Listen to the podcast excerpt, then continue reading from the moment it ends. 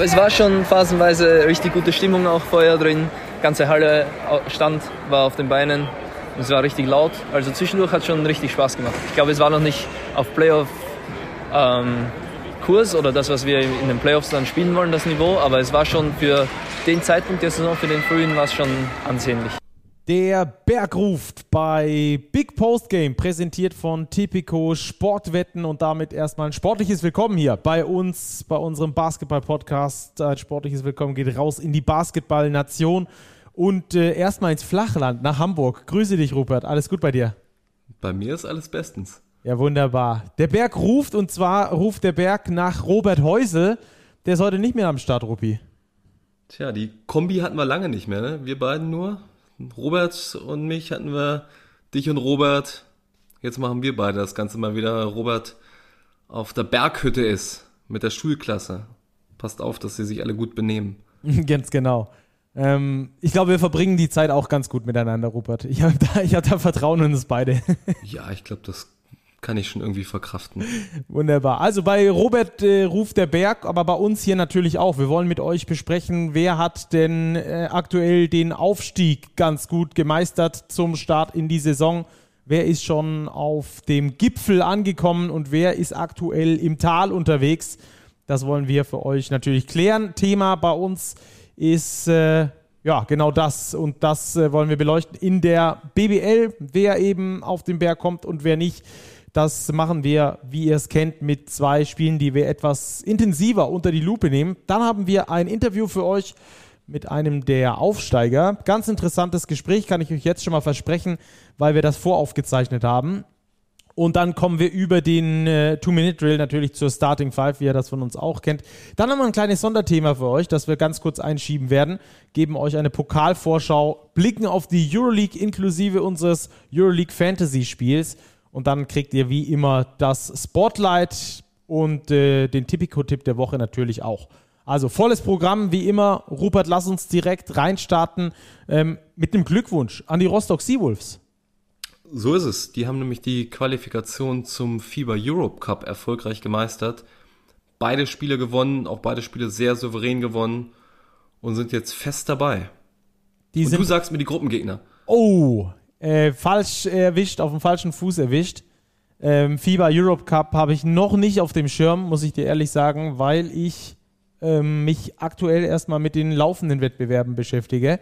Aber hier googelt der Podcast-Host noch selbst und guckt in die Gruppen rein und kannst dir dann gleich sagen, wenn er bis zu den Rostock Seawolves heruntergescrollt ist. Das ist ja, natürlich vielleicht auf dem Weg dorthin triffst du vielleicht noch auf die Göttinger oder auf die Chemnitzer. Die auf die Chemnitzer erstmal in Gruppe H. Die spielen mit den Heroes den Bosch. Heroes, nicht Heroes. Ähm, mit Stargrad und mit Pea. Pea Stargrad hat jetzt eine Eurocup-Mannschaft. Mhm. Da war ich mal im Trainingslager für fünf Tage mit den Towers. Ah. Sehr hässliche Stadt. okay hätten wir das auf jeden Fall auch äh, abgeklärt. Äh, Gruppe I ist dann die BG Göttingen mit Kerafnos BC, also der zweiten Mannschaft, die weitergekommen ist, neben den Rostock Seawolves, wenn ich es richtig weiß. Ähm, mhm. Und mit Tbilisi. Ähm, da fehlt aktuell noch eine Mannschaft, die da zugelost werden soll in der Gruppe I. Und wir haben dann die Rostock Seawolves in der Gruppe C mit Petrolino Ike. Du sagst mir bestimmt gleich, woher die sind. Ike klingt für mich griechisch. Zypern. Zypern? Ja, okay. genau. Zwei, zwei zypriotische Teams. Kahu Basket. Das ist in Finnland.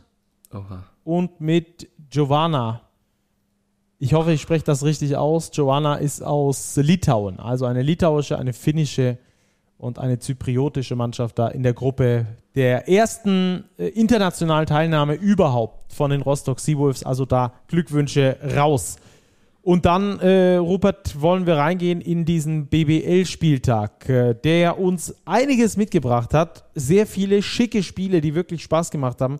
Ein paar, die ja so eher durchschnittlich waren. Und deswegen wollen wir jetzt direkt mal auf das Montagsspiel eingehen. Das ist das zeitnächste und deswegen wollen wir ganz kurz drüber sprechen. Bonn gegen den MBC, das war eine Begegnung, die, ja, ich würde mal sagen, äh, von vornherein fast schon entschieden war, ob der Art und Weise, wie gespielt wurde, von Beginn an. Also von vornherein würde ich noch ein kleines Sternchen dran setzen. Die Bonner sind ja sehr komisch in die Saison gestartet. Mit einer deutlichen Heimniederlage gegen Tübingen, die auch viele Fragezeichen hinterlassen hat, nach der Roy Moors auch gesagt hat, er kann sich das gar nicht erklären. Für ihn ist das, wenn dann, eine mentale Sache gewesen. Aber sobald jetzt der Tip-Off absolviert worden war gegen den MBC, war das Ding recht schnell entschieden. Bonn jetzt doch in der Spur, haben den Schalter umlegen können. Die Partie eigentlich von hinten bis vorne in allen Belangen dominiert. 100 zu 73 gewonnen, war jetzt auch ein bisschen so ein Coming-out-Game für Tipp Harpe und Chris Sengfelder, die noch nicht so ganz reingekommen waren in die Saison. Also diesmal auf den großen Positionen Bonn sehr stark gewesen, nachdem sie bislang eher guardlastiger gespielt hatten. Kann man sich jetzt groß tief in die Analyse begeben, aber es war einfach von vorn bis hinten ein dominantes Spiel. Klarer, absolut verdienter Sieg. Also die Bonner auf dem Aufstieg in Richtung Gipfel, der MBC noch ganz tief im Tal mit dem 0 zu 3 Saisonstart. Das hat man sich, glaube ich, auch anders vorgestellt da.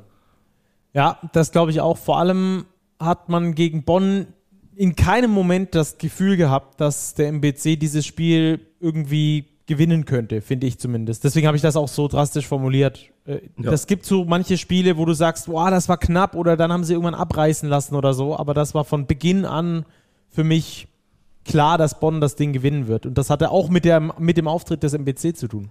Ja, du hast, hast zumindest ab und an gab es mal die ein oder andere nette Passstaffette, aber es war noch kein wirklicher roter Faden im Spiel zu erkennen. Lag jetzt sicherlich auch daran, dass es ein sehr starker Gegner war, wo es schwierig ist, das so durchzusetzen. Aber einen wirklich klaren Stil konnte ich jetzt noch nicht erkennen. Wir fangen auch schon wieder mit den Defensivproblemen an, wenn sie sich 100 Punkte einschenken lassen. Also ich bin gespannt, ob da über den Pokal am Wochenende so ein bisschen wieder Schwung reinkommt. Ja, Pokal besprechen wir dann später. Da treffen zwei Mannschaften aufeinander, die bis hierhin 0-3 stehen in dieser Saison. Und beim MBC kann man es relativ einfach daran festmachen, dass es offensiv nicht läuft und defensiv ebenfalls nicht läuft. Also die Gegner mit einem Offensivrating gegen den MBC von 122,7 in diesen ersten drei Spielen. Das ist ein schlechter Wert. Ähm, und gleichzeitig das Offensivrating des MBC nur bei 101,7 Punkten liegt auch an der sehr schlechten Trefferquote, die sie bisher haben. Kumulierte Trefferquote, ähm, die effektive Field Goal Percentage bei 46,5 Prozent. Das ist äh, der zweitschlechteste Wert der kompletten Liga. Und dann ist es auch relativ schnell erklärt, wenn du halt vorne die Dinger nicht machst, dann äh, ermöglichst du auch dem Gegner ins Laufen zu kommen, weil sie auch beim Offensivrebound jetzt nicht die allerstärksten sind, der Gegner damit die Möglichkeit ins Laufen zu kommen, einfache Punkte äh, und dann äh, geht diese Kette genauso weiter.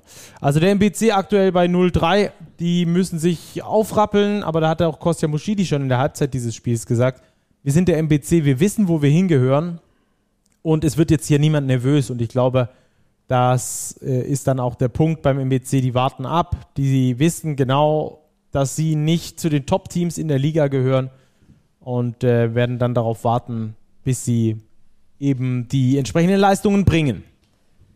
Ähm, wollen wir schon zum nächsten Spiel gehen? Ich denke, das können wir abhaken. Können wir machen, ne? Ähm, vielleicht zu den Telekom Baskets äh, Bonn noch ein, zwei Sätze, die, du hast es schon gesagt, schwierig in die Saison gestartet. Ähm, haben es jetzt geschafft, in der Bundesliga auch anzukommen, ihre Leistung mal abzurufen ob sie in der Champions League ankommen werden, die dann in der kommenden Woche starten wird, nach dem Pokal quasi. Ähm, das ist noch nicht ganz sicher, ob dieses Spiel tatsächlich zum Tip-Off kommt, denn da geht es gegen eine israelische Mannschaft, Apoel Olon. Die sind zu Gast in Bonn, aber dadurch, äh, dass man aktuell weiß, was in Israel passiert, ähm, ist da noch nicht sicher, ob die da als Gastspiel ankommen können, wie da die Reisebedingungen sind und so weiter und so fort. Das nur als kleine Ergänzung dazu. Dann lass uns über das Zitat von Tommy Kleppeis sprechen, ähm, das wir da gehört haben, gleich zu Beginn dieses äh, Podcasts, das uns dankenswerterweise Martin Fünkele, unser Chefredakteur, mitgebracht hat, der da länger nach dem Spiel mit Tommy quatschen konnte. Ähm, Ulm gegen Alba. Ich habe immer mal wieder in den Live-Ticker geschaut ähm, und dachte so, ja, Alba leicht vorne. Und dann gucke ich irgendwann wieder rein und denke so, hoi, was ist denn hier passiert? Das ist schon, äh, das ist schon gute, eine gute zweite Halbzeit von den Ulmern gewesen. Sehr, sehr deutlich kann man das auch vor allem so sagen. Du hast ja prognostiziert, dass Alba vielleicht die Beine etwas schwer werden, nachdem sie Donnerstag in der Euroleague gespielt haben, die Ulmer Dienstag schon im Eurocup. Könnte was dran sein, ist aber glaube ich auch nicht die ganze Wahrheit. Weitere Teile der Wahrheiten sind, dass Ulm einfach richtig gut gespielt hat und dass Alba anscheinend doch das eine oder andere Problem hat und vielleicht nochmal über eine Kaderergänzung nachdenken könnte. Mhm. Gerade auf der großen Position, denke ich mal, darauf spielst du an, oder? Ja, genau, da sind sie relativ dünn besetzt. Äh, Gerade jetzt mit Verletzungssorgen. Janni Wetze ist ja beispielsweise immer noch nicht wieder zurück. Dann haben sie natürlich JT, der über jeden Zweifel erhaben ist. Johannes Thiemann, der einen Top-Saisonstart hingelegt hat. Khalifa Kumaji, ehemals Chris Kumaji, hat sich jetzt umbenannt. Ja, aber ansonsten wird's relativ dünne da oben. Ja, ähm, du sprichst ganz vieles an, worüber wir äh, sprechen müssen. Kleiner Zwischeneinschub. Ich finde, dass die Weltmeister, die in der BBL am Start sind, brutal stark in diese Saison gestartet sind. Äh, heißt nicht, dass die nicht physisch irgendwann wahrscheinlich ähm, auch abbauen werden, weil das einfach so eine krasse Belastung war. Aber was das mit den Jungs, ganz unabhängig vom Verein, also genauso bei Johannes Thiemann wie auch bei Isaac Bonga, bei dem man es fast am krassesten sieht, finde ich, aber auch bei Andy Obst und Nils ja, Giffey, wie die, wie die ähm, drei Gänge hochgeschaltet haben nach dieser WM mit einem komplett anderen Selbstbewusstsein spielen, das finde ich schon krass. Ja, es sind auf jeden Fall mit die Go-To-Guys in ihren Teams geworden und man kann jetzt sagen, ja, ist eine sehr kleine Stichprobe nach drei, vier Spielen. Aber wenn man jetzt mal schaut, wenn man das zusammennimmt, das sind vier Spieler, das sind, ist schon ein Datensatz von 12, 13, 14 Spielen. Und das hat schon eine gewisse Wertigkeit, weil sie eben alle konstant sehr, sehr gut gespielt haben. Ja, ich finde alleine von der Aura, die diejenigen umgibt, ähm, ist das was ganz anderes wie, wie davor. Und deswegen habe ich gesagt, das ist bei wie Easy, selbstverständlich einfach. Genau. Ja. Bei Easy Bonga, finde ich, ist es am, am allerdeutlichsten zu sehen. Werden wir später nochmal vielleicht ganz kurz im Two-Minute-Drill behandeln. Ähm, aber bei dem ist es, finde ich, am allerdeutlichsten zu sehen, wie der sich ähm, entwickelt hat mit diesem Selbstbewusstsein eines Weltmeistertitels im Hinterkopf. Das ist bombastisch. Da hat er immer viel von ihm geschwärmt, aber das ist wirklich ähm, ähm aller, allererste Sahne. Ähm, jetzt lass uns aber bei Alba bleiben. Ähm, das wollte ich nur ganz kurz zwischendurch äh, bringen. Ähm, diese äh, Geschichte, dass den Albatrossen ein Big Man fehlt, äh, sehe ich genauso wie du. Ähm, erstens, weil ein Christ oder mittlerweile Khalifa Komachi kein Big Man ist, den du 20, 25 Minuten spielen kannst in einem Spiel, im Normalfall, vor allem nicht in der Euroleague. Das ist eigentlich so im positiven Sinne ein Freak-Spieler, ähm, den du für verschiedene Situationen gebrauchen kannst, der aber eher in so einem Art Special-Team ist, der dir niemals irgendwie dein, dein, dein Starting Center für 25, 30 Minuten sein kann, finde ich zumindest ähm, weil er viel zu einfach zu attackieren ist. Ähm, selbst wenn er ähm, dieses anders spielt ähm, in, in der Defensive, hast du immer ein Problem. Also er kann zu, er ist zu unflexibel in der Defensive. Er kann halt Würfe verändern innerhalb der Zone, aber kein äh, Switch, kein Blitzen, kein Doppeln, kein hartes Head spielen. Ähm, da wirst du gegen alle möglichen Verteidigungs-, äh, gegen alle möglichen Offensivvarianten ganz schön schlecht aussehen als Aber Berlin. Also das wird nicht funktionieren. So muss JT relativ häufig auf die 5 rücken, Olindi auf die 4, was eigentlich nicht wirklich seine Position ist. Ähm, alles muss so ein bisschen nach, nach oben spielen, irgendwie nicht auf der hundertprozentigen eigenen Position. Und dann hast du natürlich das Problem, dass du, wenn sich alle Spieler nicht perfekt wohlfühlen, genau dann da die Schwachstelle bietest, die dann Ulm beispielsweise jetzt genutzt hat. Ja, man muss auch dazu sagen, dass bei Alba mehrere Neuzugänge noch gar kein Faktor sind. Also Matt Thomas, Sterling Brown machen ihre Sache sicherlich sehr ordentlich. Aber wenn man die Liste weiter runtergeht, Matteo Spagnolo, riesige Probleme momentan. Auch Giga Samar ist, abgesehen von den Assists, kein großer Faktor. Und Justin Bean äh, sehe ich momentan noch gar nicht. was, welche Rolle der in einem Team hat und was er Alba geben kann. Aber nicht vergessen, wir sprechen von Alba. Alba ist ein Verein, der unter der aktuellen Struktur Spieler immer weiterentwickelt hat, auch während der Saison. Und da waren schon ganz andere, wo man dachte, oh Gott, was wollen sie denn mit dem? Und das sind dann richtig veritable Euroleague-Spieler geworden. Von daher Saisonbeginn, Ruhe bewahren, schauen wir mal, was sich ergibt. Aber ein bisschen dünn besetzt auf den Big-Positionen, das sehe ich auch. Und eben genau. sehr, sehr spannend mit den jungen Point Guards, die momentan noch große Schwierigkeiten haben. Ja, In die werden auf jeden Fall äh, diese Lernkurve über die Saison haben. Die werden sich schneller entwickeln als andere, als gestandene Spieler. Ähm, ja, genau. Meine, meine Argumentation ging nur dorthin, dass die Albatrosse unbedingt noch einen Big Man brauchen. Ähm, Krejo Nikic bei, äh, aller, bei aller Sympathie für ihn, ähm, aber der hat vergangene Saison bei Bayreuth keine wirklich gute Rolle gespielt bei einem Absteiger. Ähm, und er soll jetzt äh, den Berlinern irgendwie 12, 15 Minuten geben aktuell. Ähm, Sehe ich nicht wirklich. Ähm, obwohl er es gut macht, dafür, ähm, was man von ihm erwarten konnte vor der Saison, dafür macht er es gut. Aber das ist trotzdem nicht für eine Euroleague-Mannschaft die, die Grundlage. Nein, aber es gab ja einen jungen Point Guard in dem Spiel, der es nicht nur gut gemacht hat, sondern fantastisch gemacht hat. Ja. Auf der Gegenseite mit Juan Nunez.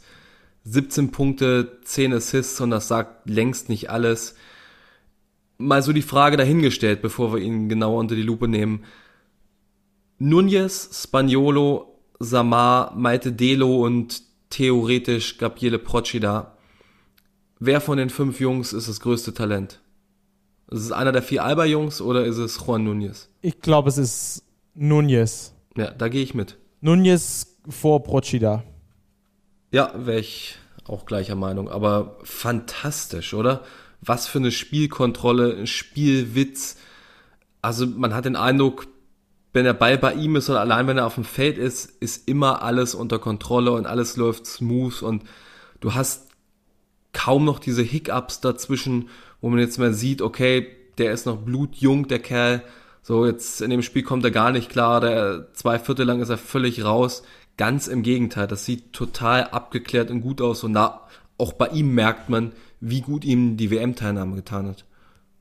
Bin ich 100% bei dir. Lustigerweise, du hast das, ähm, das weitere Zitat von Tommy Kleppeis ja gar nicht gehört, was uns äh, Martin noch angeliefert hat. Nee. Da sagt nämlich Tommy Kleppeis genau das über, über Juan Núñez, dass er so eine Sicherheit ausstrahlt, dass er es mittlerweile schafft, eigentlich offensiv immer was Gutes zu bekommen. Ähm, was du eigentlich nur von richtig guten, richtig erfahrenen Leuten hast.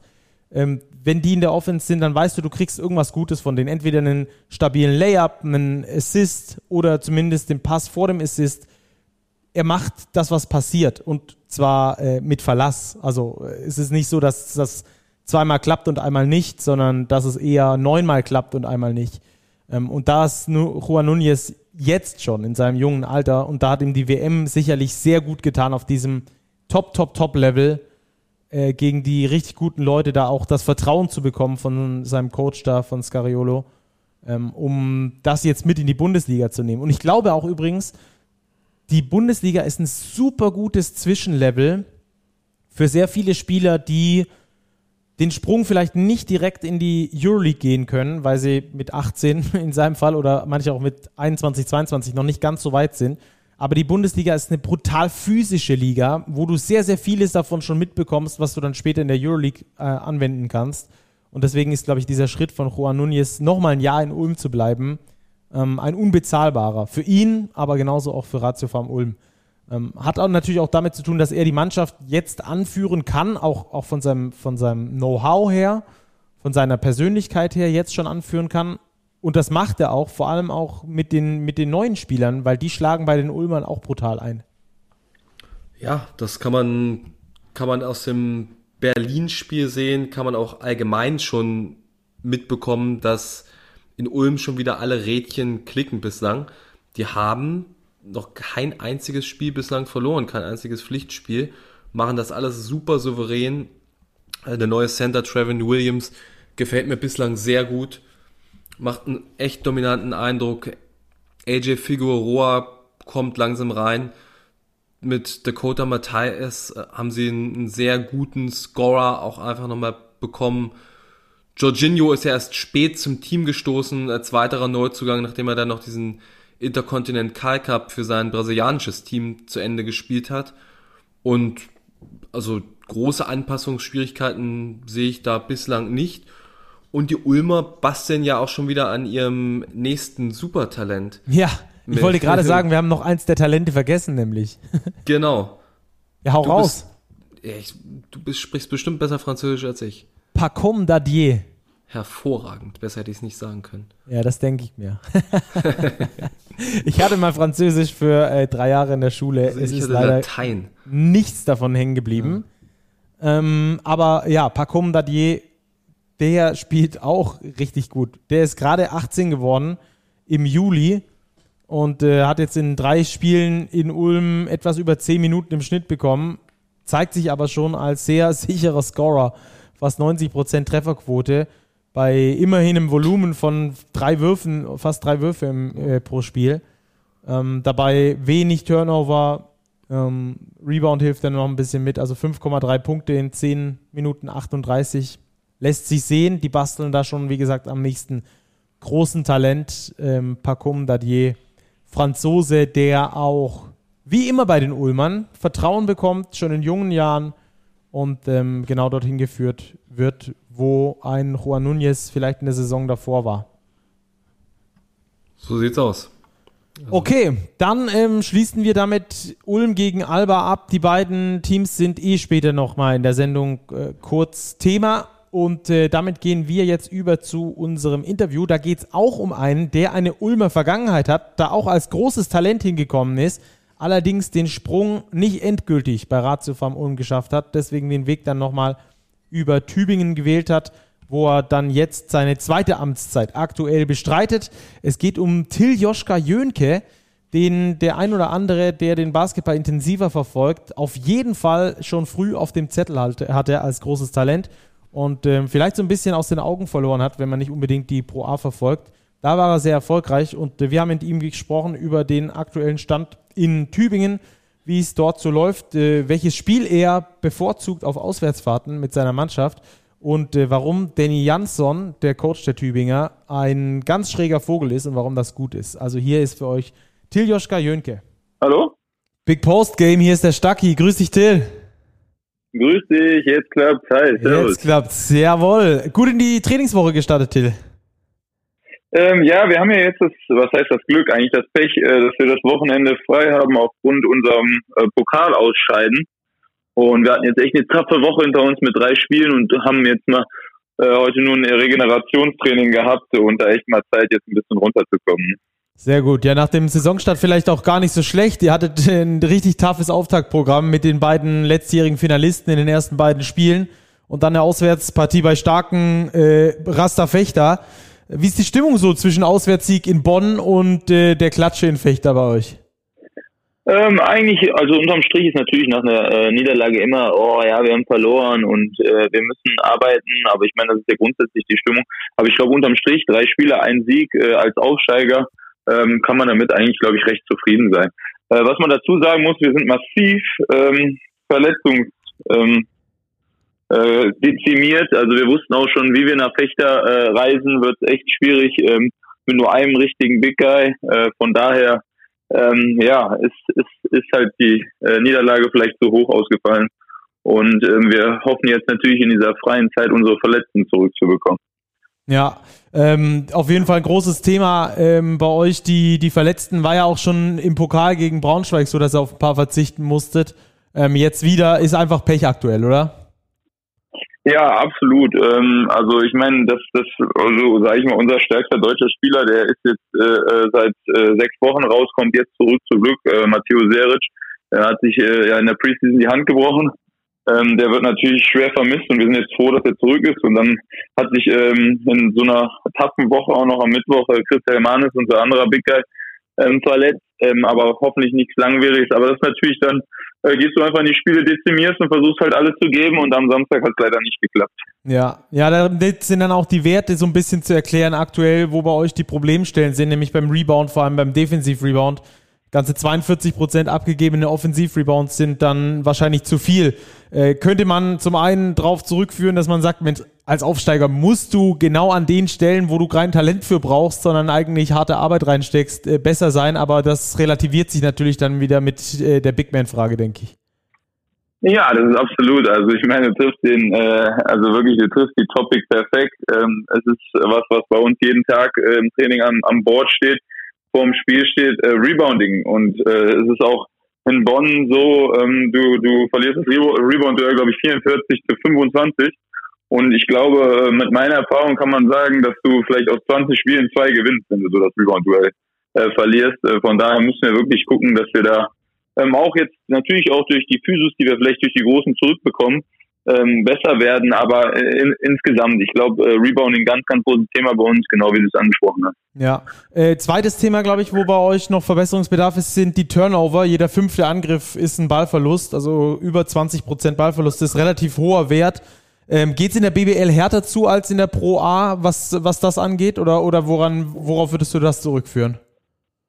Ja, ich meine, das ist auch auf jeden Fall äh, ein Punkt, den du richtig ansprichst. Ähm, glaube, das ist natürlich auch, zum Beispiel, wir haben jetzt die letzten äh, Jahre immer massiv äh, gut verteidigt in der Pro A. Mhm. Und es ist halt schwierig, äh, wenn, wenn wir jetzt in den ersten Spielen ähm, dann so viele einfache, easy Baskets, wir sprechen immer über easy Baskets kassieren und das äh, resultiert meistens halt aus diesem Turnover. Weil dann laufen die äh, Gegner halt Transition gegen uns, ähm, wenn man den Ball leichtfertig wegschmeißt. Ähm, ja, Grund ist auf einmal auf jeden Fall, äh, wir müssen uns, äh, also ich glaube, ich bin der Einzige, der wirklich BBL-Erfahrung in dieser Mannschaft hat erstmal äh, äh, wirklich daran an die Physis gewöhnen. Ne? Genau wie du sagst, es ist einfach eine andere Liga, es geht härter zur Sache und ähm, daran müssen wir arbeiten. Ja, sieht man auch übrigens an den, genau an den Zahlen, dass du einer der wenigen bist, die die BBL-Erfahrung haben. Vielleicht Chrissy Phillips noch äh, neben dir. Ja. Aber ähm, du bist besser als 75 Prozent der Liga im Turnover vermeiden, falls du es noch nicht wusstest. ja. Dann weißt du es jetzt. Danke für das Kompliment.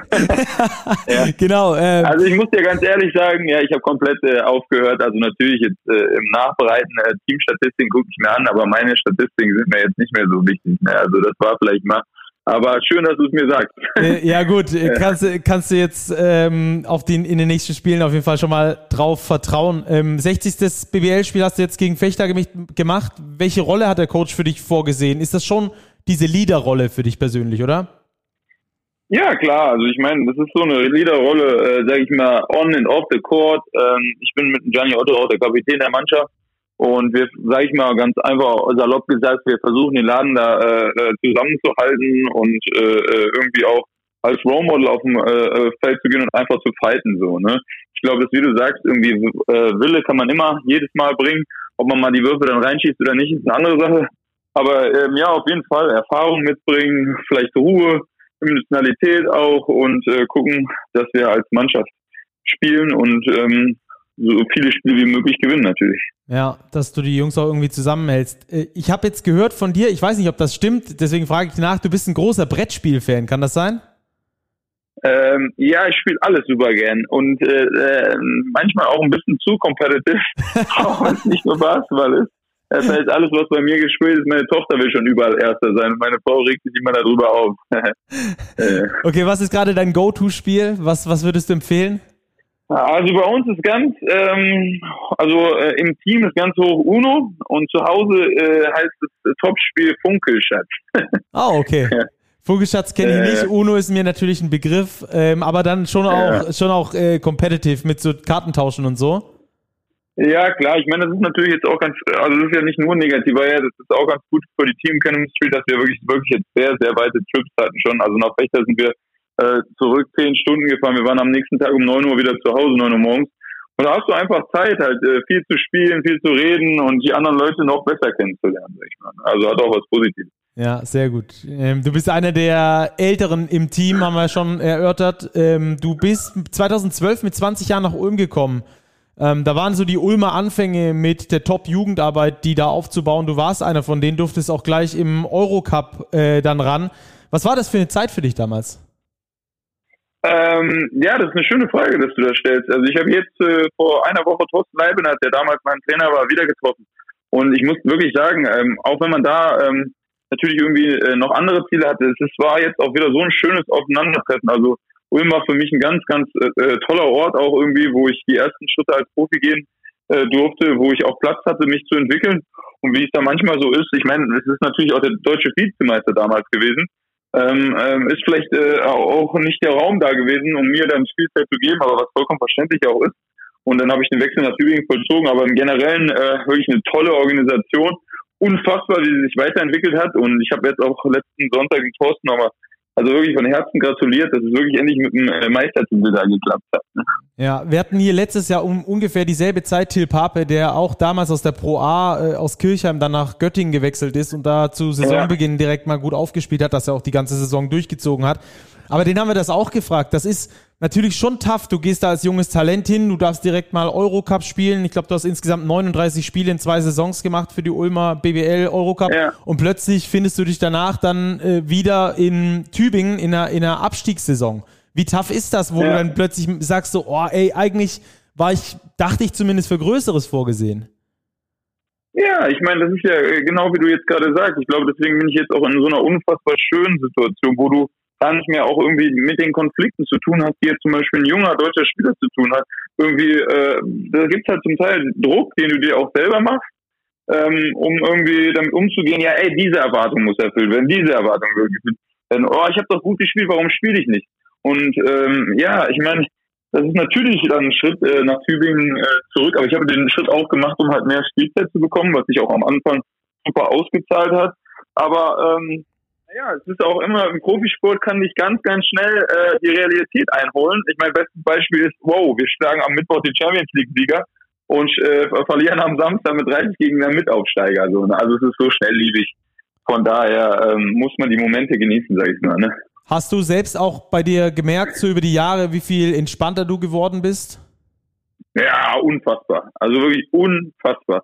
Ich selbst versuche das jetzt auch immer. Wir haben ja auch so viele äh, junge Spieler noch dabei und ähm, ja, vor allem diesen, dieses Eigenstress machen, Selbststress machen. Also wir haben äh, auf dem Big Man Chris Almanis ein unfassbares äh, Talent, der ist 20 Jahre alt und äh, der hat so eine, eine äh, tolle Arbeitseinstellung. Aber ich sage immer, ey, bleib doch auch locker. Es kommt alles auf dich zu. So, wenn man irgendwas erzwingen will, ist das äh, meiner Meinung nach die falsche Art und Weise. Einfach mal ein bisschen die Sachen auf einen zukommen lassen. So. Ja, ja, ich glaube, das ist ganz schwierig, nicht nur im Profisport, sondern allgemein im Leben, bei ganz, ganz vielem, was man erreichen möchte, dass man es immer im, im Hier und Jetzt direkt erreichen will. Ähm, aber sich ja, natürlich ja, dann ich meine, das ist ja auch in, in heutigen Zeiten alles massiv, äh, wird es noch beschleunigt durch äh, Social Media, durch Vergleichen, äh, kommt ja alles immer noch dazu. Von daher glaube ich, ist bei manchen Prozessen auch einfach ein bisschen Ruhe äh, die richtige, das richtige Mittel. Ja, Absolut richtig. Ähm, du bist nach deiner Tübinger Saison, wo ihr dann abgestiegen seid, erstmal in die Pro A zurück äh, nach Hanau, hast dort sechs Jahre lang gespielt. Ähm, war, da, ja. war da irgendwann mal noch der Gedanke, ich will mal wieder äh, irgendwann BBL spielen oder hast du gesagt, ich, bin jetzt, ich werde jetzt ein richtig guter Pro A-Spieler? Du hast, glaube ich, fast in jeder Saison Double Digit gescored ähm, im Schnitt. Ähm, ich will jetzt ein guter Pro A-Spieler ja. werden, was danach kommt, ist mir egal. Ja, ähm, ist genau wie du, wie du äh, angesprochen hast. Ich war in Tübingen an diesem Punkt so, ey, willst du das wirklich äh, äh, äh dieses, für diese fünf Minuten ähm, da immer äh, äh, den Aufwand betreiben in der BBL?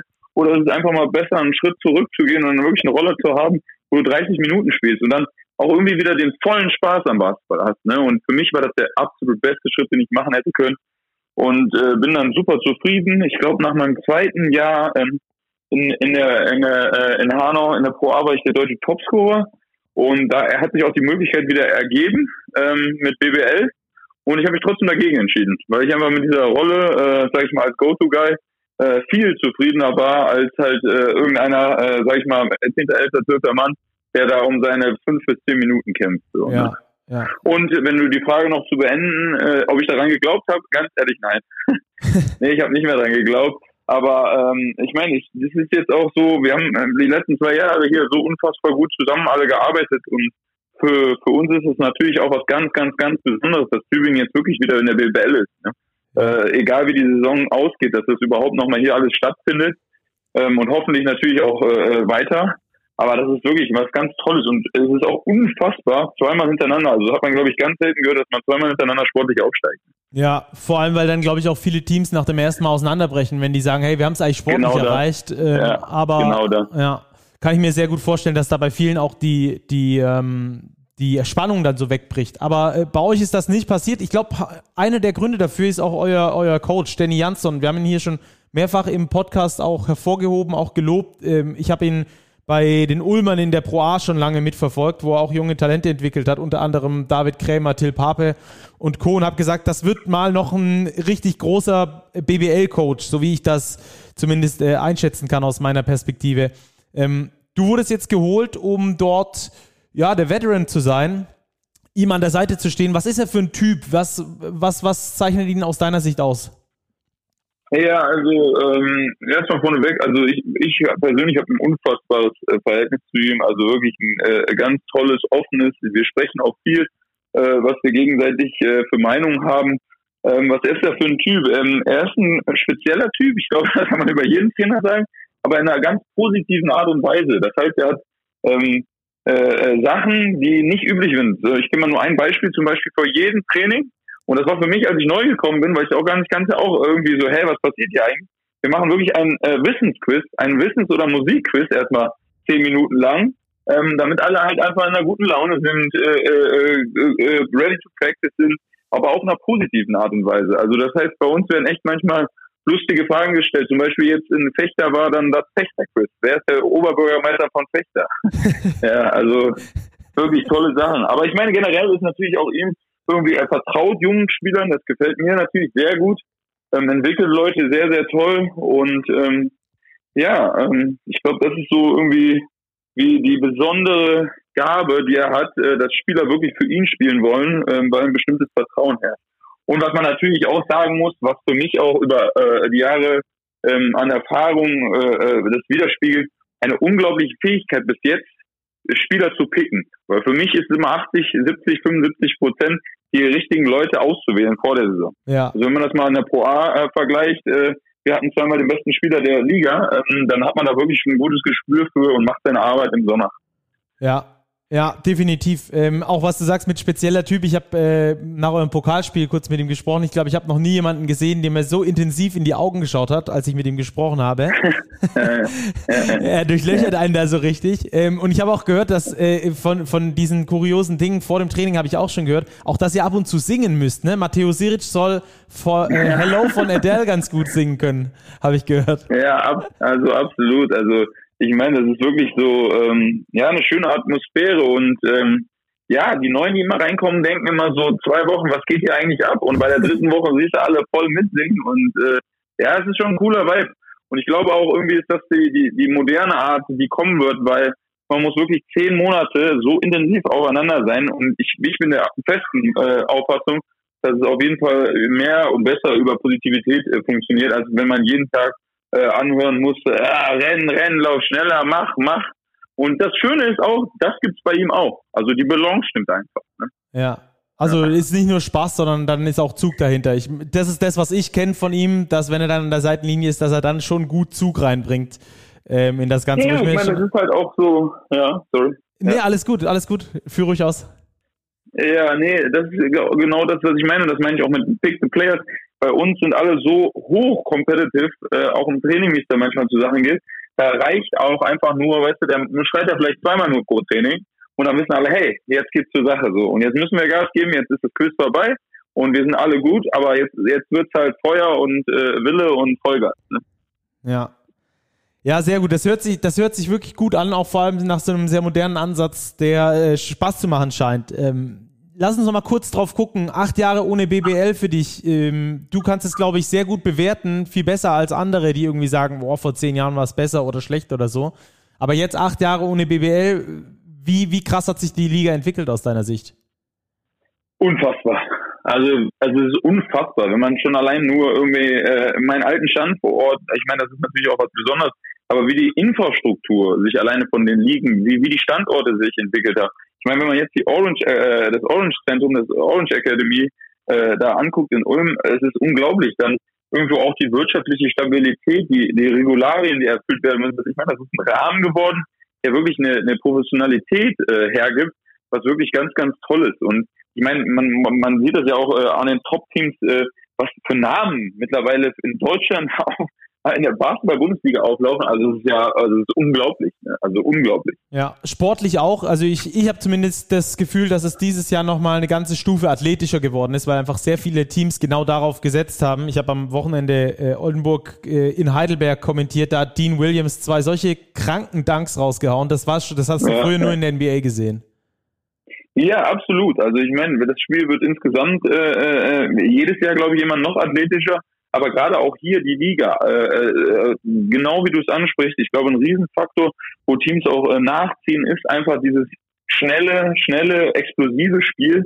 Und ich meine, das ist natürlich für alle äh, ganz besonders, gerade für Fans, wenn dann wirklich äh, du live irgendwie Samstag diese Highlights mittlerweile auch in Deutschland sehen kannst, die normalerweise äh, nur in der NBA sind. Das ist also wirklich einfach nur super cool. Ja. ja. Dann habe ich nur noch zwei Fragen. Taffe Liga haben wir jetzt gerade besprochen. Ähm, einen Sieg habt ihr schon. Man braucht wahrscheinlich so mindestens zehn, um in der Liga zu bleiben. Ähm, wie schafft ihr diese zehn Siege zu holen? Ja, das ist eigentlich, äh, äh, äh, also vom Theoretischen pretty simple. Ähm, für uns ist es, und es ist, ab morgen geht's wieder los hier. Wir müssen versuchen, äh, die Defense zu spielen, die wir die letzten zwei Jahre äh, äh gespielt haben. Ich glaube, offensiv haben wir auch jetzt genau äh, genug äh, äh Waffen. Wir haben offensiv wirklich auch einen tollen, begabten Point Guard, äh, der scoren kann und äh, kreieren kann. Aber wirklich unser Fokus muss sein, dass wir hart verteidigen, über das ganze Feld verteidigen, versuchen Sachen wegzunehmen und daraus dann auch einfach laufen können. Also es ist genau wieder dieses Thema äh, schnell spielen, aggressive Defense und daraus äh, äh, Transition Points erlernen. Das heißt voller Fokus auf Verteidigung. Sehr gut. Dafür drücken wir auf jeden Fall schon mal die Daumen. Und die letzte Frage natürlich noch an dich. Äh, Wird es nochmal einen, einen, Til, äh, einen Tiljoschka Jönke in der Pro A geben oder, oder ist nur noch BWL angesagt für dich? Ähm, also ich meine, das ist natürlich, äh, äh, muss man schauen, wie sich das in Tübingen entwickelt, aber mein Plan, ich habe auch jetzt einen durchlaufenden Zwei-Jahres-Vertrag hier in Tübingen, ich glaube, man wird äh, mich wenn, nicht mehr hier wegkriegen. Sehr schön. Das ist doch gut, wenn man da auch irgendwo seinen, seinen Lebensmittelpunkt gefunden hat während, während seiner Profikarriere. Absolut. Können, glaube ich, auch nicht viele von Absolut. sich sagen. Ja, genau so sieht es aus. Ja. Super. Ja, wunderschön. Dann äh, vielen Dank für deine Zeit und ganz viel Erfolg für den Rest von der Saison. Hat sehr viel Spaß gemacht. Ja, danke dir. Danke dir. Wir sehen uns auf jeden Fall in der Halle, ja? Ja, so also machen wir es. Bis dann. Ciao. Ciao, ciao. Ciao. Also, das ein sehr launiges Gespräch. Ähm, war, war sehr cool, da mit ihm zu quatschen. Ähm, sehr lockerer Typ. Ich habe ihn persönlich nicht gekannt. Ich habe ihn nach dem Pokalspiel in Tübingen kurz angequatscht, ob wir ihn mal in den Podcast einladen dürfen. Da war er total offen. Und äh, das hat man jetzt auch in diesem Gespräch hier gemerkt. Also, soweit die äh, Tübinger Sichtweise auf die bisherige Bundesliga-Saison und äh, die Sichtweise auf seine Karriere. So, Rupi, dann lass uns jetzt weiter switchen und Wollen zwar. wir die Tübinger vielleicht, wo wir sie gerade haben, nochmal ganz ja. kurz durchnehmen, ihr Spiel? Können wir, können wir, sehr gerne. gar ja. nicht die Tübinger, sondern ich wollte es nur ganz kurz ansprechen, weil Rasta Fechter ja absolut überragend ist. 103 zu 72 gewonnen gegen Tübingen. Ein Klassenunterschied von zwei Teams, die vergangene Saison noch beide aufgestiegen sind, aber grundsätzlich einfach mal einen kleinen Shoutout an Fechter, Tabellenführer. Das scheint ein richtig guter Kader zu sein. Äh, mega Saisonstart von Tommy Cusey natürlich, der diesmal ein ruhigeres Spiel hatte, aber auch von Joel Amino. Also das hätten ihm, glaube ich, auch nicht viele zugetraut, dass er so rausschießt aus den Startlöchern und natürlich Johann Grünloh nicht zu vergessen, zu dem wir aber später nochmal kommen. Jetzt wieder zurück zu dir, Stacki. Ja, exakt. Gut, dass du das nochmal angesprochen hast. Ähm, auch über um Rasterfechter müssen wir uns mal genauer kümmern. Ähm, was die da aktuell machen, ist wirklich, ist wirklich Wahnsinn absolut äh, berechtigter Einwand da von dir nochmal ganz kurz drüber zu sprechen. Ähm, ja, lass uns äh, in den Two-Minute-Drill gehen, Ruppi. Äh, wir haben ein paar Spiele ähm, gesehen am Wochenende. Es haben nicht alle Mannschaften gespielt, unter anderem Rostock. Die hatten ja äh, vier Spiele in sieben Tagen davor, weil sie eben im FIBA Europe Cup Back-to-Back -back gespielt haben. Die haben zum Beispiel nicht gespielt, aber wir wollen euch aufklären, was wir an diesem Wochenende alles gesehen haben und starten da am Freitagabend mit Würzburg gegen Ludwigsburg. Die Ludwigsburger denkbar schlecht in die Saison gestartet mit einer Heimniederlage gegen die Hamburger mit acht Punkten. Würzburg hat die mit 30 weggeklatscht dann am zweiten Spieltag. Also die Frage ähm, war, ob Ludwigsburg so viel schlechter ist als Würzburg. Wir können sie, glaube ich, mit Nein beantworten, ne? Ja, das kannst du, glaube ich, am allerbesten. Du warst ja vor Ort als Kommentator, aber weder das Spiel hat den Eindruck erweckt, dass Ludwigsburg schlechter als Würzburg ist, noch einfach das Nominelle, wenn man einfach aufs Papier schaut und sich die Kader anguckt.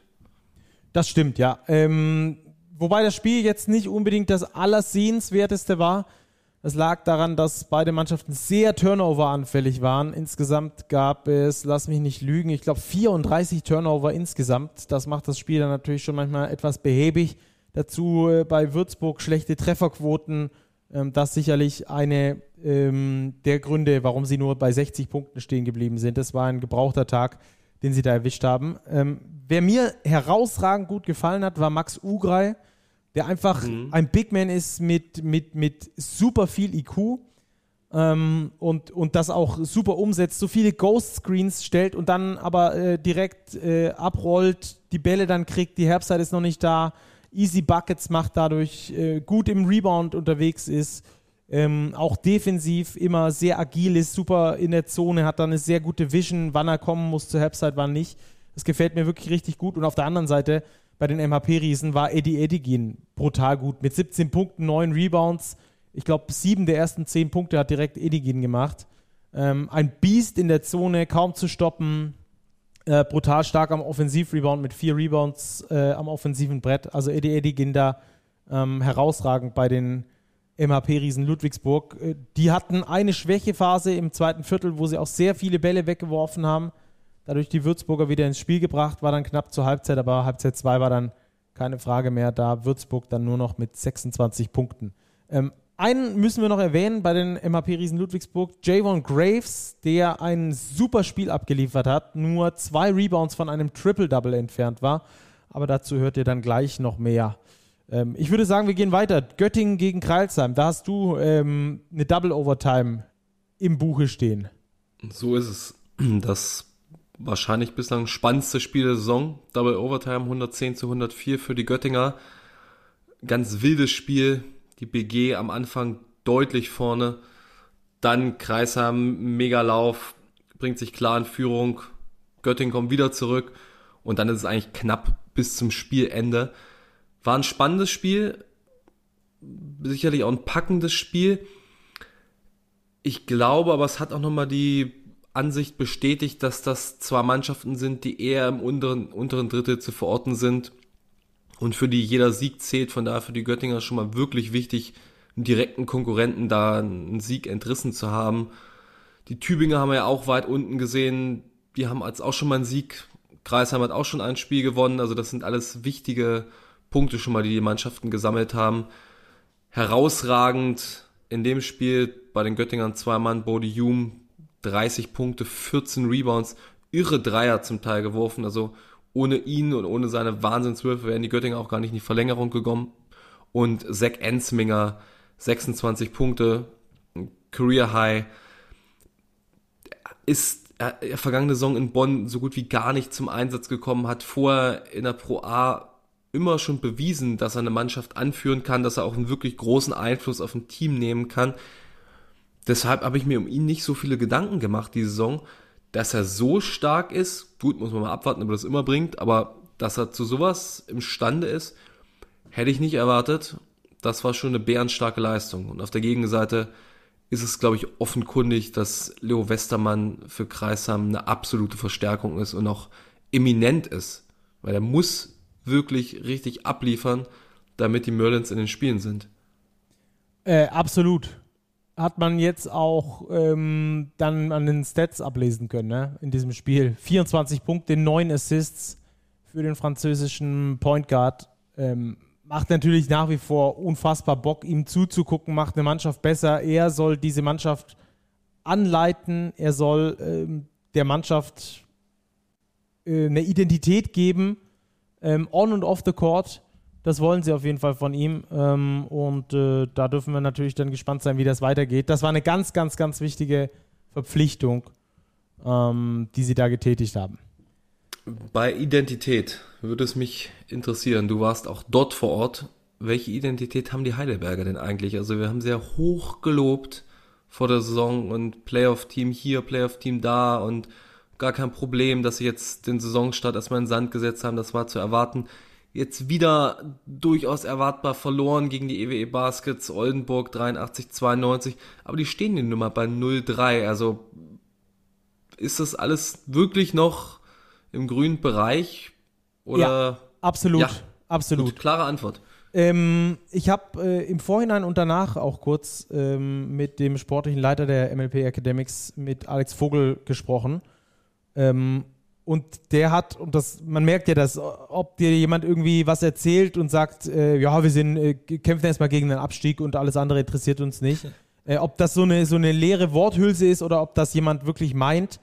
Und ähm, bei Alex Vogel war wirklich zu sehen, er meint das wirklich so. Ähm, die Heidelberger und das war auch seine Aussage, die übrigens bei uns auch im Big Sonderheft ist, sie brauchen erstmal zehn Siege, um den Klassenerhalt zu schaffen. Und wenn sie diesen geschafft haben, dann, ähm, dann gucken sie mal weiter. Dann schauen sie mal, was, was passiert. Und diese zehn Siege, da sind sie bisher noch weit weg davon, weil sie 0-3 gestartet sind. Man muss natürlich zum einen das Auftaktprogramm mit einbeziehen. Sie haben in Berlin, äh, Quatsch, zu Hause gegen Alba Berlin gespielt, in Rostock dieses auch Double Overtime Spiel, wo sie in der Regular ähm, diesen Dreier fangen zur Overtime. Ähm, dieses Spiel haben sie verloren und jetzt gegen Oldenburg, das nächste wirkliche Top-Team der Liga. Ähm, da kannst du schon 0-3 starten. Das ist äh, durchaus möglich. Der Spielplan meint ab jetzt etwas besser mit ihnen. Ähm, Frage zur Identität finde ich sehr interessant, weil Jonas Isalo diese Mannschaft und den Basketball so interpretiert, das ist eine rennende Mannschaft, die auf alles feuert, was irgendwie möglich ist. Die, die nehmen bisher in dieser Saison im Durchschnitt 47 Dreier pro Spiel. 47. 47. Kein besonders guter Kopfrechner, aber ich glaube, die sollten schneller an der 1000 sein, wie, äh, wie wir gucken können. Ja, und das, das würde fix gehen, das knapp über 20 Spiele. Ja, siehst du, und letztes Jahr waren es, glaube ich, zwei oder drei Mannschaften, die überhaupt nur über 1000 äh, nach 34 Spieltagen geworfen haben. Dreier. Ähm, sie nehmen wirklich extrem viele Dreier, aber sie treffen sie noch nicht. Und das ist das große Problem. Genauso wie in der vergangenen Saison, da sind sie übrigens auch so gestartet, dass sie schlecht getroffen haben. Sie haben viele freie Würfe, die sind super gut rausgespielt, aber sie treffen einfach ihre freien Würfe aktuell nicht. Und äh, das ist natürlich auch brutal schwer äh, zu trainieren. Ich meine, im Training trainierst du diese Würfe. Sie fallen dort oder sie fallen auch nicht, aber sehr viel mehr als die Würfe zu trainieren, kannst du eigentlich nicht machen. Das ist, sagst du auch im Basketball. Jeder Trainer, der irgendwie gesehen hat, wie sein Point Guard rein penetriert, kickt ihn raus, extra Pass, extra Pass, extra Pass und in der Ecke ist dann der glockenfrei, schießt ihn drauf, schießt ihn daneben, sagt der Trainer, guter Wurf, nimm den weiter, ja? Genau, richtig. Das sind immer meine Lieblingsfragen in diesen Presserunden vor oder nach Spielen. Sie haben ja heute nur fünf von neun Freiwürfen getroffen. Trainieren Sie das eigentlich? Genau, auch? Wie, wie beim Fußball, es würde man so Elfmeter trainieren, ne? Genau. äh, habt ihr Torschusstraining geübt diese, diese Woche? ähm, ja, auf jeden Fall. Also sie haben die freien Würfe, sie machen sie bisher nicht. Das sieht man dann auch wieder in der Dreierquote gegen die Oldenburger. 19 Prozent äh, von drei und das bei 47 Dreiern Dabei übrigens nur 26 aus dem Zweipunktbereich. Also man sieht, wo der Fokus liegt Oha. bei den Heidelbergern. Ähm, und das war auch schon die ersten beiden Spiele so. Also diese 47 kommen jetzt im Schnitt nicht, nicht einfach so zustande. Ähm, sie müssen die freien Würfe treffen. Ich glaube, dass die fallen werden über die Saison und dann wird Heidelberg eine richtig gute Mannschaft sein, ähm, die sicher irgendwo im Rahmen der Play-ins mitspielen wird. Ja, die ähm, Oldenburger haben sich gefangen. Die spielen, glaube ich, nicht nur im Rahmen der Play-ins mit. Ne? Der Auftaktpleite gegen Braunschweig mittlerweile voll drin und die voll. Russell Manning Combo, die scheint ordentlich zu sein. Ne? Das ist, das ist schon krass. Also das ist so ein Double Punch, den du da in der Liga jetzt hast. Boah. Du kannst halt jeweils einen davon auf Point Guard spielen lassen oder du bringst halt äh, Russell als Ballhändler und Manning als Secondary Ballhändler aufs, aufs Parkett und ähm, es funktioniert auch zusammen. Und Manning hat wesentlich mehr Zentimeter größer, ist vielleicht von draußen nochmal ein bisschen stabiler ausgestattet als, als Weezy Russell, hat auch einen sehr guten Zug zum Korb, ist ein unglaublich smoother Spieler, der hat so ein bisschen was von, dieses Kobe-artige, weißt du, was ich meine? Oh, ja, ja, ich weiß. Dieses, ähm, dieses, ähm, ja, einfach so, so sehr Grazil, eleganter Spieler. Elegant. Genau, ja. genau. Mit ähm, Werf. Und, und dann das mit Weezy Russell zusammen ist halt natürlich schon, schon echt tough äh, irgendwie zu stoppen. Die Oldenburger Das ist genau der Spieler, der gefehlt hat vergangene Saison. Genau, genau. Auch diese Unterstützung, auch die Verantwortung von Weezy so ein bisschen wegzunehmen, dass er nicht 25 Abschlüsse pro Spiel nehmen muss, sondern halt 14. Wie in dem Spiel, da macht er 8 von 14, trifft fast 60 Prozent aus dem Feld, geht nach Hause mit 21 Punkten, 6 Assists, hat ein Top-Spiel gemacht und seine Mannschaft hat gewonnen. Aber er muss halt nicht alles machen und auch nicht 35 äh, Minuten spielen, sondern halt nur 29. Ich glaube, das macht schon einen großen Unterschied. Und die Oldenburger auch sonst mit, mit äh, Dean Williams, der zwei so krasse Danks hatte. Jo. Alter Schwede. Ähm, davon träumt, von dem zweiten träumt, glaube ich, Paul Zipser äh, seit äh, Samstagabend äh, jede Nacht. Äh, mit Schreischlaf verbunden. ähm, ja, also das passt sehr gut. Ähm, Isundu auf Big ist für mich ja noch nicht ganz so drin. Noch nicht so angekommen, fand nee, ich. Nee, ja. genau. Ähm, aber ansonsten, sie können ja, siehst du auch an den Spielzeiten, auch ohne echten Center spielen und spielen es dann aber ähm, sehr schnell. Super athletisch, super athletisch, wirklich krass. Ähm, ja, da kommt, glaube ich, noch einiges auf uns zu mit den Oldenburgern. Die machen echt Spaß. Auch noch einen krassen Shooter mit Foster, Lukas Wank, der eine super gute Rolle spielt, Len Schormann, der eine richtig gute Rolle spielt. Da sitzen ja, muss man ja sich mal geben, ne? Max Tileo sitzt draußen mit umgeknicktem Knöchel, ist wahrscheinlich ganz bald wieder einsatzfähig.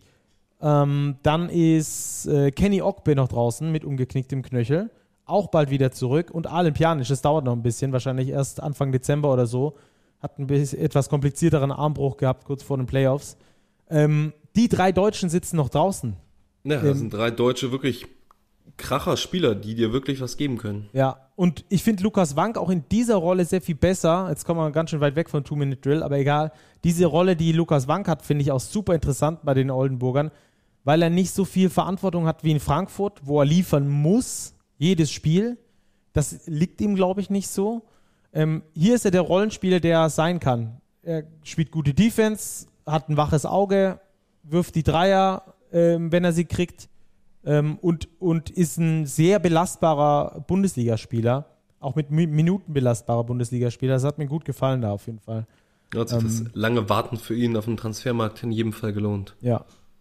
Okay, dann nächstes Spiel. Wir machen es jetzt ein äh, bisschen kürzer versprochen. Braunschweig gegen Chemnitz. Die Chemnitzer gewinnen das Ding, Ruppi. Die Chemnitzer gewinnen das Ding. Ich wollte mir jetzt parallel hier eine Stoppuhr stellen, um zu sehen, ob wir es wirklich schneller machen. Geht jetzt los. Gewinnen das Ding 86, 81 in Braunschweig, führen den, die, fügen den Löwen die erste Saisonniederlage zu. Braunschweig hat man schon ein paar Mal immer noch ein guter Saisonstart. Das erste Viertel war entscheidend, das haben sie sehr hoch verloren. Und Chemnitz, allen Unkenrufen zum Trotz, ne? die haben zu wenig Deutsche, sind nicht tief genug, bla bla bla finde, absolut solider Saisonstart. Die machen das richtig gut, die spielen ordentlich, die gewinnen die Spiele, die sie gewinnen müssen. Mir gefallen die Chemnitzer sehr gut. Also Kasa, Kajami, Ki, das haben wir letzte Woche eigentlich schon genauso runtergerattert, ne? Die ganzen Jungs da, Wesley van Beck, DeAndre Lansdowne. Und was wird Kevin Jebo, wenn er so weitermacht, für einen dicken, fetten Vertrag kommende Saison absahen, egal wo. Ja, mir gefallen die Chemnitzer auch. Ich habe so ein bisschen Sorge, dass diese dünne deutsche Rotation ähm, dann langfristig eher zum, zum Problem wird. Jetzt kurzfristig ja zum Saisonstart ja, nicht. Das stimmt. Im Europe Cup genau und auch ansonsten 34 Spiele plus Playoffs mit zwei Deutschen, die wirklich spielen können. Puh, ist dünn. Aber wir gucken mal, was da noch passiert. Da, da passiert noch was. Naja, Sag, sagst du. Apropos, äh, da passiert noch was, ähm, habe ich noch gar nicht gesagt, äh, auch, auch stümperhaft von mir. Die MHP-Riesen Ludwigsburg, haben ja die letzte Geschichte schon erzählt von Marcus Garrett, ähm, haben jetzt höchstwahrscheinlich einen neuen Spieler, ist noch nicht offiziell vermeldet. Silas Melson war auch schon in Würzburg in der Halle. Ähm, das ist wahrscheinlich einer, der dann dort aktuell oder ganz bald äh, frisch vorgestellt wird. Der wird vielleicht schon am kommenden Wochenende dann mit eingreifen. Silas Melson. Was kann also, der? Ja, das ist eine gute Frage. Ähm, der kommt auf jeden Fall aus dem, äh, aus dem Club, gegen den die Rostock Seawolves jetzt in Finnland spielen. Ähm, da hat er zuletzt gespielt, beziehungsweise hat er vorletzte Saison gespielt und letzte Saison dann nur drei Spiele gemacht. Weshalb kann ich dir aber nicht ganz genau sagen in der Türkei. Ähm, da hat er gut gescored, äh, bei guten Quoten stabiler Dreier und ich bin mir sehr sicher, dass das nochmal ein, Off äh, ein Defensivtalent ist. Und auf das die Ludwigsburger da setzen werden auf der Guard-Position. Der weiß aber, dass man in der BBL nicht kiffen darf und nicht, dass ich glaube, sie haben es ihm gesagt. Tübingen fliegt, oder? Ich glaube, sie haben es ihm gesagt, bin mir ziemlich sicher. Okay, hoffen wir's. Okay, das also dazu und dann haben wir noch zum Abschluss die Bayern gegen Hamburg und da bist du natürlich äh, unser Mann dafür. Ja, das Fliegen ganz gutes Stichwort, da die Hamburger nicht geflogen sind nach München, obwohl sie am Dienstagabend schon wieder zu Hause Eurocup gegen London spielen. Und das gleiche Thema hatten wir schon in Ludwigsburg, wo man ja Hamburg-Stuttgart ist eine gute Flugverbindung, wo sie Freitagnacht noch mit dem Bus zurückgefahren sind, Sonntagabend gegen Würzburg gespielt haben und dann ja ordentlich unter die Räder gekommen sind. Mal schauen, was das für Auswirkungen hat, ob es Auswirkungen hat. In jedem Fall haben sie sich gegen München ganz ordentlich präsentiert gegen die Bayern. Gut, Bayern hatte jetzt Euroleague Alba besiegt, haben jetzt nicht alle ihre Stars eingesetzt, haben es ein bisschen lockerer angehen lassen. Sergi Barker war allerdings dabei, Isaac Bonga, Andy Obst, der bärenstark wieder war, aber vor allem Sylvain Francisco, der als dritter Point Guard von der Bank kommt der macht einfach so viel Spaß. Also bin ich gespannt, wie konstant er das auch in der Euroleague zeigen kann, aber er hat die Towers schon ordentlich abgekocht, ein ums andere Mal. Also das war der entscheidende Mann, der auch immer wieder dann den, den Stempel draufgedrückt hat, wenn Hamburg mal sowas wie einen kleinen Run versucht hat. Im Endeffekt sicheres Ding für die Bayern, aber Hamburg, fand ich, hat einen Schritt nach vorn gemacht. Terry Gomez, der Point Guard, hat ausgesetzt, diesmal als siebter Ausländer. Ajami Durham hat das gut übernommen. Der wirkte bislang manchmal so ein bisschen kopflos, weil er unheimlich schnell ist, einen Wahnsinn Speed hat und dann manchmal auf dem Weg zum Korb so schnell ist, dass er den Kopf ein bisschen verliert. Das ist ihm diesmal nicht passiert, sehr umsichtig eigentlich Regie geführt. Und wenn, wenn sie sich da ein bisschen entwickeln können, so ein paar Kleinigkeiten, zum Beispiel das Positioning unterm Korb von Alexander Jeva, auch noch besser hinbekommen, dann sehe ich sie so langsam auf dem richtigen Weg. Na wunderbar. Lichtblick also bei den Hamburgern, obwohl sie verloren haben gegen FC Bayern Basketball. Okay, hier ist für euch die Big Starting Five. Und dann mal los. Wen hast du? Point Guard Juan Núñez. Hatten wir schon. 17 Punkte, 10 Assists, 4 Rebounds gegen Alba und einfach noch viel, viel, viel mehr dahinter, was sich in Zahlen gar nicht widerspiegeln lässt. Shooting Guard, dein Ludwigsburger, Javon Graves, flirtete mit dem Triple-Double, 17 Punkte, 11 Assists, 8 Rebounds gegen Würzburg, bärenstarkes Spiel. Small Forward, eine einfache Wahl, Bodie Hume, Double Overtime für Göttingen gegen Kreisheim, 30 Punkte, 14 Rebounds ein Plus-Minus von 19, ein 40er Effektivität. Müssen wir mal checken, ob das bislang der Top-Wert der Saison ist. Ihn begleitet auf der Forward-Position Dean Williams für die Oldenburger. Du hast von seinen Dunks geschwärmt. Waren vier seiner 21 Punkte, hat aber nicht nur am Korb abgeschlossen, sondern auch fünf von sieben Dreiern versenkt.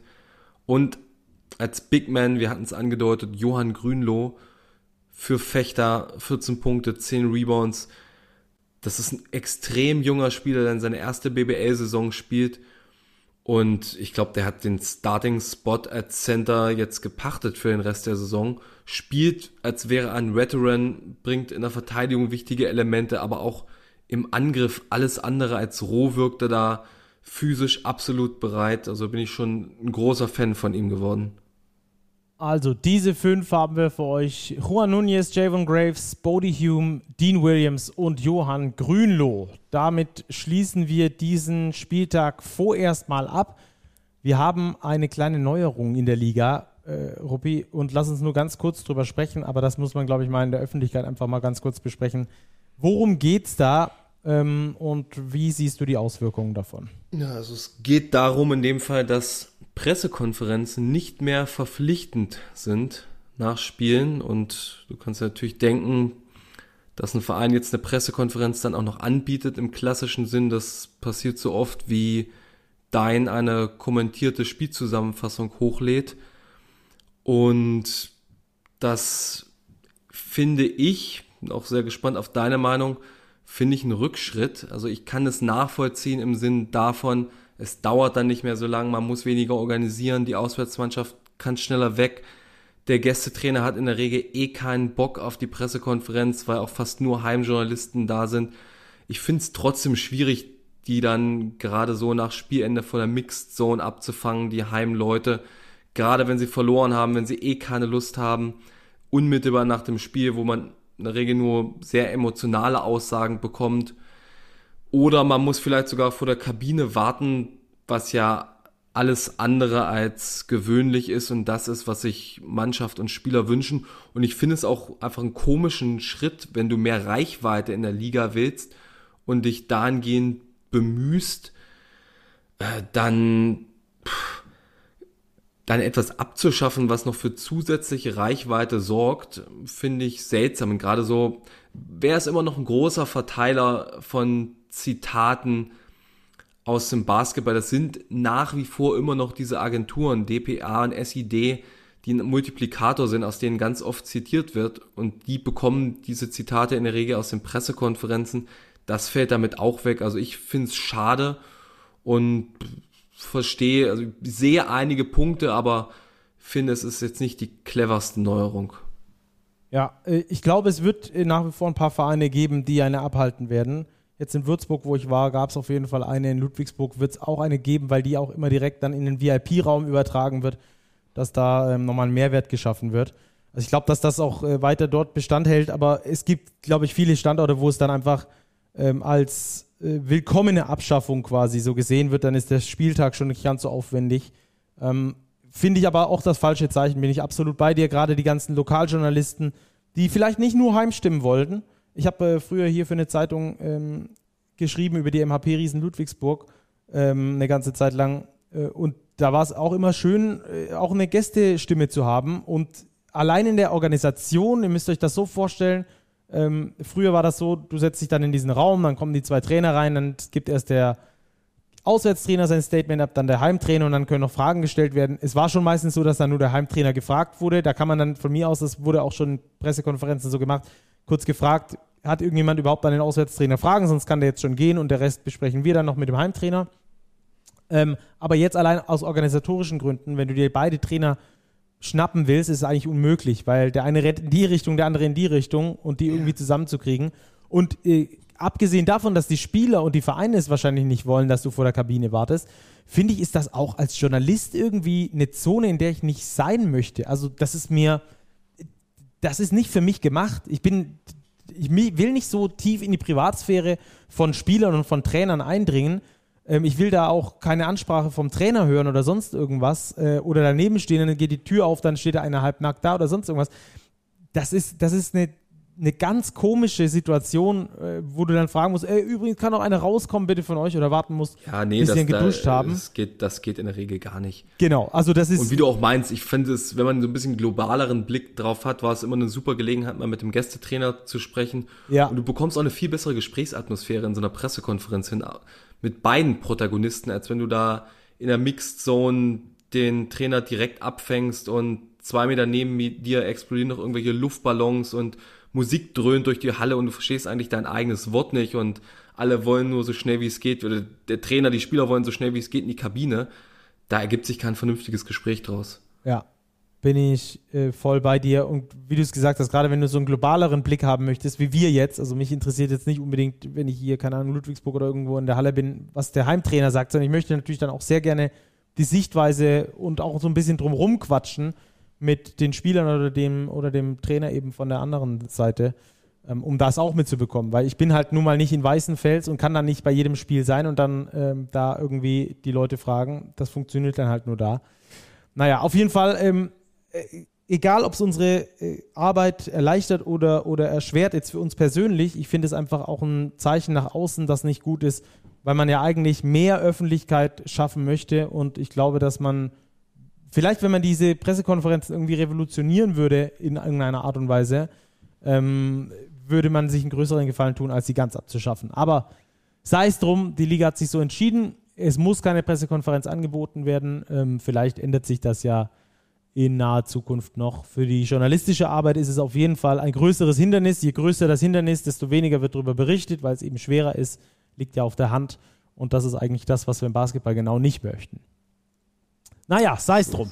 Ähm, wir haben jetzt für euch eine kurze Pokalvorschau, denn am kommenden Wochenende geht ja dann das Pokal-Achtelfinale los. Erste Runde hatten wir schon äh, kurz thematisiert, auch schon länger thematisiert in den vergangenen Folgen. Wenn ihr da nochmal reinhören möchtet, sehr gerne. Jetzt aber zum äh, Achtelfinale. Wir haben über alle Mannschaften, die spielen, schon gesprochen in diesem Podcast, bis auf die Gießen 46ers, weil sie der einzige Zweitligist sind. Und deswegen surfen wir jetzt nur kurz durch die Spiele durch, um euch ein Gefühl dafür zu geben, wer spielt gegen wen, wie sind die Voraussetzungen und was ist Ruperts Tipp. Davon weiß er nur noch nichts. das kriege ich auch spontan. Sehr gut. Also, äh, Ruppi, äh, Fechter ja. gegen Göttingen haben wir äh, zum Start, glaube ich, sogar. Ähm, ich würde nur mal zwei Allgemeinplätze vorweg besuchen. Ja, mach mal.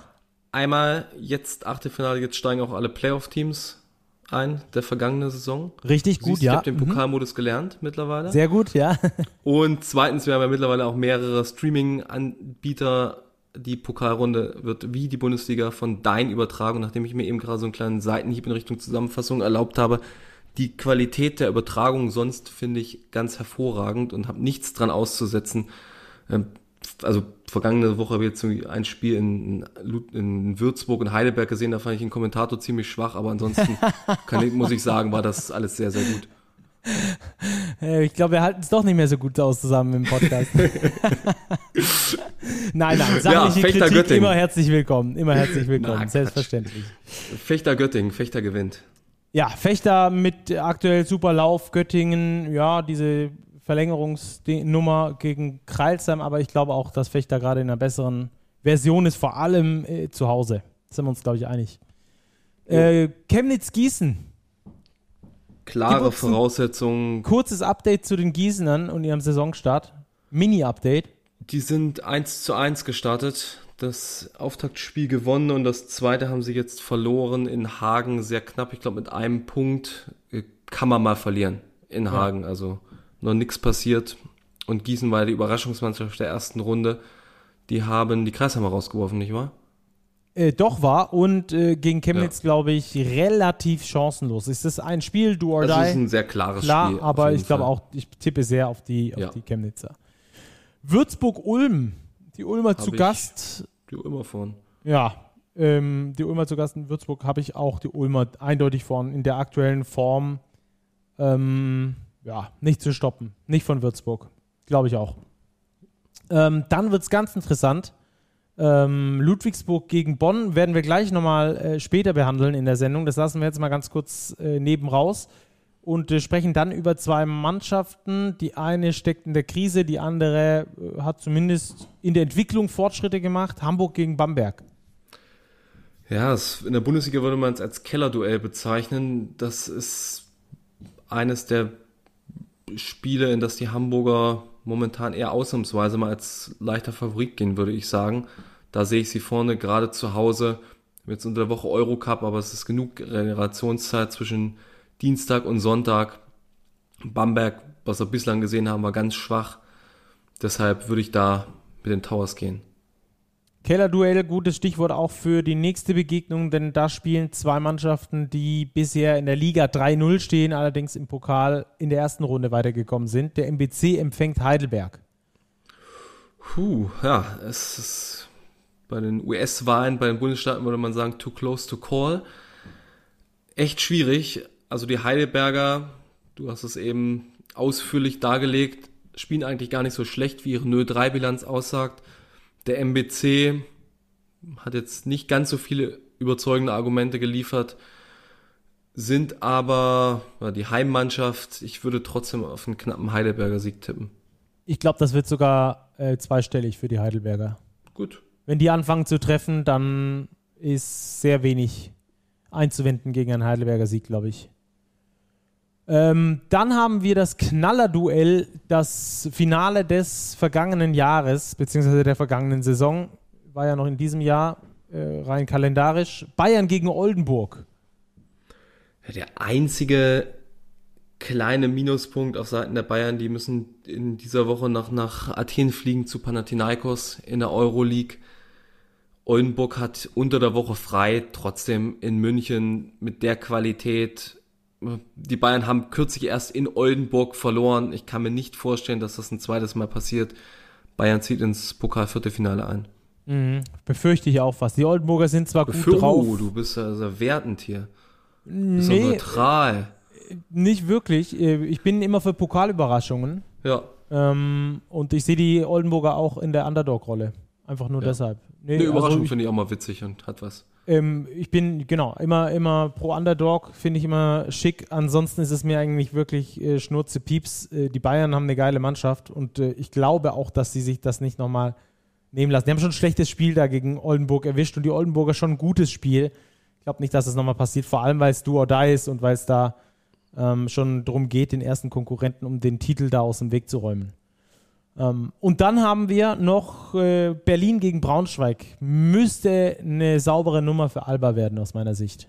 Da gehe ich mit, habe ich nicht viel hinzuzufügen. Ja. Okay, dann lass uns ganz kurz äh, noch das Euroleague-Duell nur anschneiden, beziehungsweise die erste äh, Woche in der Euroleague, die da gespielt würde, wurde. Ähm, Bayern gegen Alba. Die Bayern haben sich länger schwer getan. Alba hat richtig gut mitgespielt, am Schluss dann doch den kürzeren gezogen, oder? So kann man das, glaube ich, zusammenfassen, oder? Das hast du ganz kurz und knapp auf den Punkt gebracht. Alba war zur Halbzeit, boah, lass mich überlegen, mit wie viel waren die vor? Mit acht? Oder mit zehn?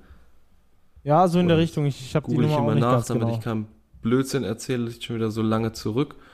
Das Spiel, Alba war zur Halbzeit mit 8 vorne, genau. 44 zu 36 und dann haben es die Bayern im dritten Viertel doch relativ deutlich werden lassen. Auch da fand ich Silva Francisco wieder sehr, sehr stark. Auf der anderen Seite Carson Edwards hat momentan so eine Mini-Krise, aber da ist nichts angebrannt.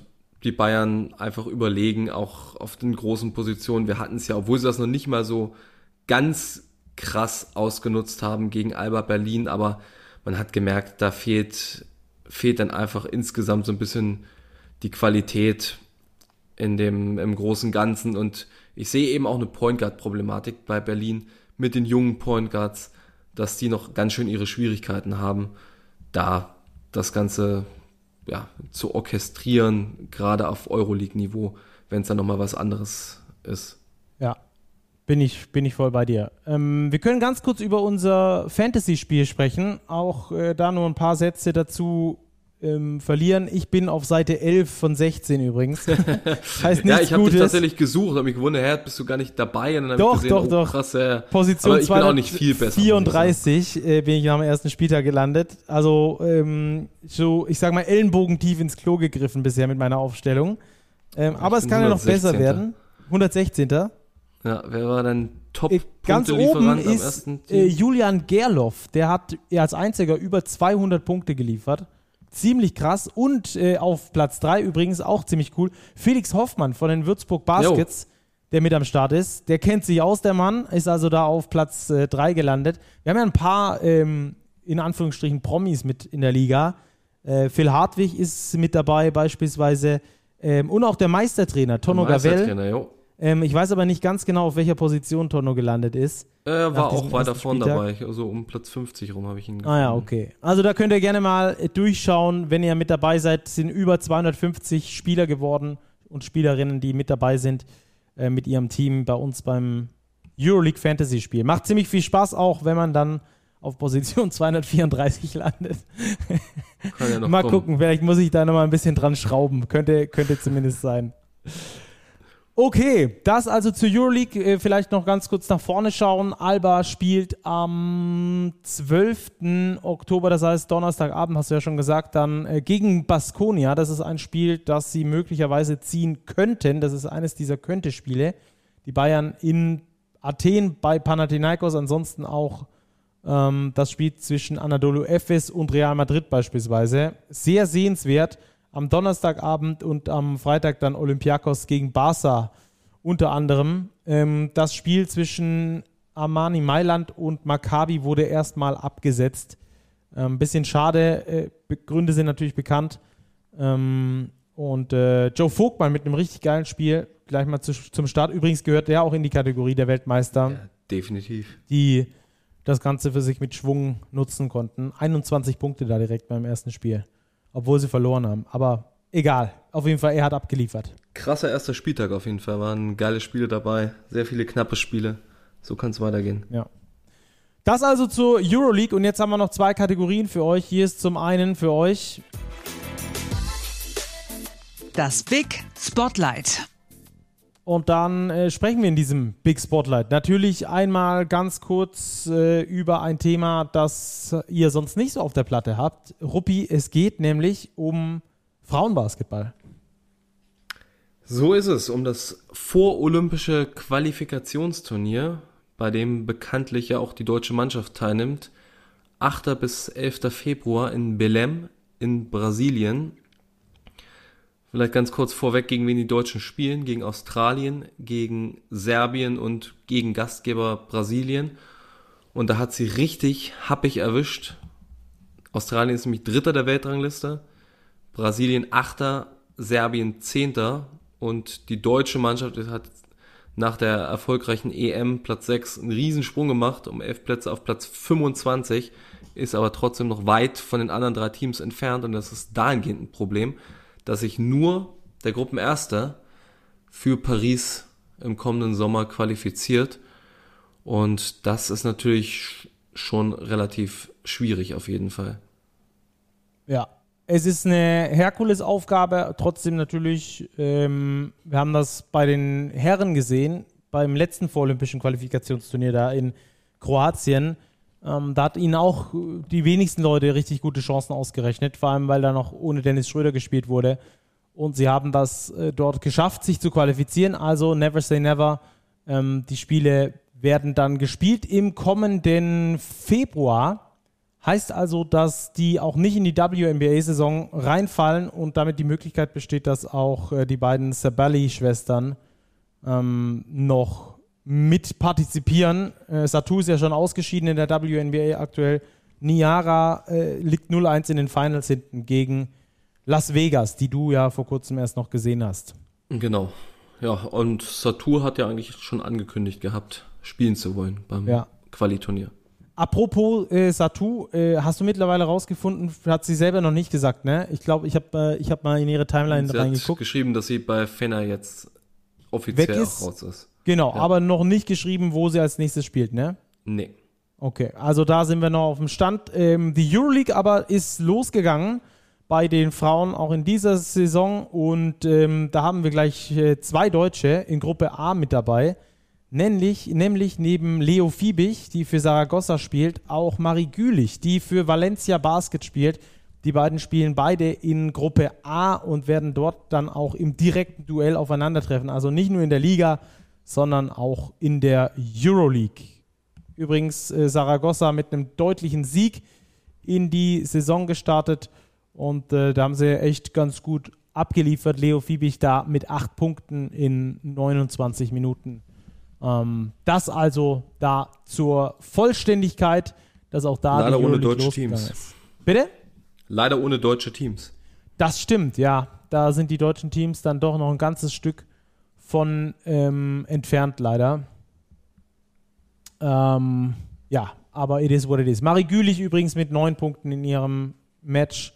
4 von 12 da gegen Fenerbahce bei einer deutlichen Niederlage mit 30 verloren. Das also dazu. Und dann haben wir jetzt zum Schluss natürlich für euch, wie immer, auch noch der Tipico-Tipp der Woche. Tipico-Tipp der Woche. Ru äh, Ruppi, erzähl, wen hast du? Welches Spiel und wie viel setzen wir? Wir hatten ja nicht ohne Grund das Pokalspiel Ludwigsburg gegen Bonn nicht weiter behandelt eben in der Vorschau. Das machen wir hier, weil es das Spiel unseres Tipps der Woche ist. Ist aus meiner Sicht ein wirklich enges Spiel, wo es sehr schwer fällt, einen Favoriten zu benennen. Die Quoten werden bei den Bonnern niedriger sein und aus dem Bauch heraus würde ich auch sagen, liegt, würde ich Bonn leicht vorne sehen. Aber wir wetten ja und daher geht's um die Quote. Und da es so knapp ist und Ludwigsburg die höhere Quote hat, würde ich sagen, setzen wir 5 Euro auf Ludwigsburg und versuchen unsere Erfolgssträhne auf, auszubauen, nachdem wir vergangene Woche auch richtig lagen mit unserem Tipp auf Ratio Farm Ulm gegen Alba Berlin. Ja. Da haben wir richtig gelegen. Damit sind wir jetzt also dann ähm, mit äh, Ludwigsburg gegen die Telekom Baskets am Start. Äh, wie der aktuelle Stand ist, das muss uns Robert im nächsten Pod sagen.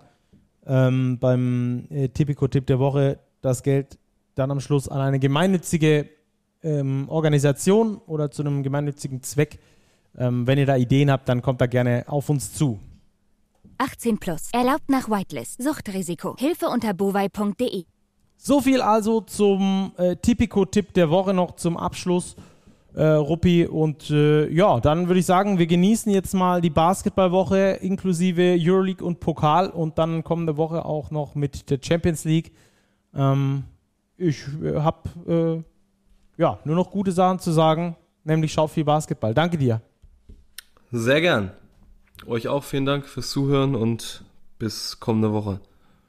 Ciao, ciao, dann auch wieder mit dem bayerischen Bariton. Grüße gehen an Grüße in die Berge. Berg. Genau. Bis dann, macht's gut, ciao.